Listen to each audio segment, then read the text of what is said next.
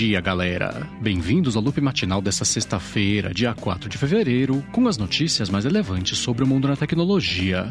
O episódio de hoje é patrocinado mais uma vez pelo podcast Startup Life e eu falo mais sobre eles daqui a pouquinho. Quem fala aqui é o Marcos Mendes e hoje no seu loop matinal do Loop Infinito eu vou começar falando sobre o Elon Musk que anunciou que a internet Starlink da SpaceX vai oferecer também um plano premium. O plano normal dela vai oferecer velocidades de 50 a 250 MB por segundo a 100 dólares por mês ou 520 reais por mês aqui no Brasil e o plano premium bem mais caro, para ter mais velocidade. O Starlink Premium vai oferecer velocidades de até 500 MB por segundo, cobrando 500 dólares também por mês e não tem previsão aqui por enquanto do preço no Brasil. Apesar disso, a Starlink abriu já o formulário para quem quiser assinar também aqui no Brasil esse plano premium de acesso à internet por satélite e caso você queira saber mais sobre isso, tem link aqui na descrição.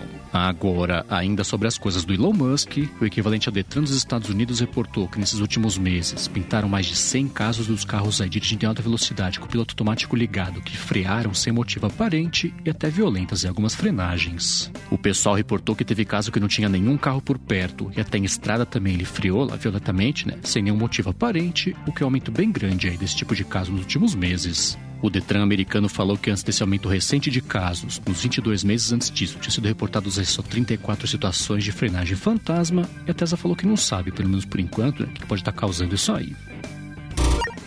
E enquanto isso aqui no Brasil, os nossos amigos do Tecnoblog mostraram que tem golpistas no endereço de e-mail do governo para tirar dinheiro aí do pessoal. O que rola com esse golpe é que tem um e-mail que tá chegando na caixa de entrada do pessoal, com o endereço lá saindo da gov.br, ainda falando né, que tem um processo lá tramitando contra o pessoal no STJ. Aí esse e-mail traz alguns anexos infectados que parecem lá ser de processo, né, documento jurídico aí, coisa legal, e aí tá feito o estrago, né, quando a pessoa abre. O malware que tem nesses anexos abre caminho para os hackers invadirem lá o computador da pessoa, conseguirem acesso remoto remoto, né, para pegar documento, pegar informação também, e aí pronto. A parte boa sobre isso é que os nossos amigos do Tecnoblog foram a fundo na investigação e descobriram que uma parte desse golpe se apoiava na Linode, que oferece hospedagem na internet aí para poder funcionar. Eles contataram a Linode, que em seguida cancelou a conta dos autores do ataque. Bom, e agora eu vou falar sobre o Facebook, que caiu 25% ontem na Bolsa de Valores, depois de reportado o resultado fiscal aí do último trimestre. É a primeira vez que eles reportaram encolhimento aí na quantidade de dólares ativos mensais. Além disso, eles reportaram também um lucro abaixo do esperado, apesar do aumento de 20% no faturamento aí na comparação ano sobre ano, em deformar os investidores, né? Que é o aumento da privacidade do iOS, que está puxando a fila dos problemas que eles têm enfrentado. Eles falaram, inclusive, que calcularam já que vão deixar de faturar 10 bilhões de dólares nesse ano por conta desse aumento da privacidade no iOS, possibilidade de explorar os dados das pessoas, ainda reportaram outros 10 bilhões de prejuízo da divisão das partes imersivas. Aí, como efeito cascata desses resultados no mercado social, as ações da Snap caíram ontem também coisa de 20% na bolsa de valores e o Twitter caiu só 6, apesar de ter perdido nos últimos meses coisa de 50% de valor de mercado. Agora, ainda sobre as coisas do Facebook, vazou pela primeira vez a interface de reações, né, que faz tempo que vai pintar lá no WhatsApp. O pessoal do site WBeta Info mostrou que são seis reações por enquanto, que são de joinha, são de coração também, tem gargalhada, tem susto, tem choro, agradecimento e a reação aparece lá pequenininha embaixo na direita da mensagem que a pessoa quer reagir. Aí o fato disso ter finalmente aparecido na interface do WhatsApp do beta, pelo menos por enquanto, pode indicar que o lançamento deve estar próximo tanto no Android quanto no iOS e caso você queira ver essa interface, tem link aqui na descrição. Agora, pulando aqui das coisas do Facebook para o Twitter, a programadora Jane Wong mostrou uma interface que ela achou no código beta do aplicativo, que mostra uma seção nova chamada Artigos, que bem provavelmente, né, vai deixar o pessoal publicar textos a maiores que 280 caracteres. É provável que com isso o Twitter esteja pelo menos pensando né, começar a aumentar a concorrência com plataformas tipo o Medium e também o LinkedIn, que foi ao mesmo tempo, né, do aumento da interface deles lá, da importância, na verdade, da parte de newsletters concorrendo lá com a plataforma Substack. Bom, a seguir eu vou falar sobre o novo recorde de vendas aí do Nintendo Switch, mas antes disso eu quero agradecer aqui o podcast Startup Life pelo patrocínio mais uma vez aqui do Loop Matinal. O Startup Life deixa você por dentro de tudo sobre negócios, sobre tecnologia e inovação e traz novidades principais aí também do mercado de startups, tanto aqui no Brasil quanto também no exterior. O Startup Life já publicou mais de 70 episódios, né, com mais de um ano e meio no ar. Entrevistaram pessoas de empresas de destaque tipo Magazine Luiza, Banco Inter também, Nubank e pessoas importantes, então Paulo Silveira da Alura, Guga Mafra também, Tito Guzmão da War E Gustavo Goldschmidt, da Superplayer, também do podcast A Virada. Eles publicam episódios novos toda sexta-feira e recebem no episódio de hoje Lion Lopes, que é CEO e fundador também da Silva Lopes Advogados, para contar a trajetória dele como empreendedor. Então passa aqui na descrição do episódio, pega o link direto para o podcast Startup Life ou procura por ele também no seu aplicativo favorito de podcasts. Muitíssimo obrigado ao podcast Startup Life pelo patrocínio contínuo aqui do Loop Matinal. Bom, vamos lá, né? Dando sequência à temporada de divulgação de resultados financeiros. A Nintendo reportou também o relatório dela e confirmou que o Nintendo Switch passou o recorde de vendas do Wii. Então, em vendas totais desde o lançamento, né, com as vendas do último trimestre, o Wii vendeu já mais de 103 milhões e meio de unidades do console versus 101 milhões e 6 né, de unidades também do Nintendo Wii. Ainda assim, por conta tanto da escassez de chips do mercado, né, até da maturação também do ciclo de vida do Nintendo Switch, eles venderam 8% a menos na comparação ano sobre ano, mas ainda assim, né, foram 10,6 milhões de unidades vendidas no último trimestre. Isso foi, por exemplo, quase três vezes mais aí do que a Sony conseguiu vender de PS5 no último trimestre, também com esse problema né, da fabricação aí, falta de chips e tudo mais. E caso você queira saber mais sobre o relatório, tem link aqui na descrição.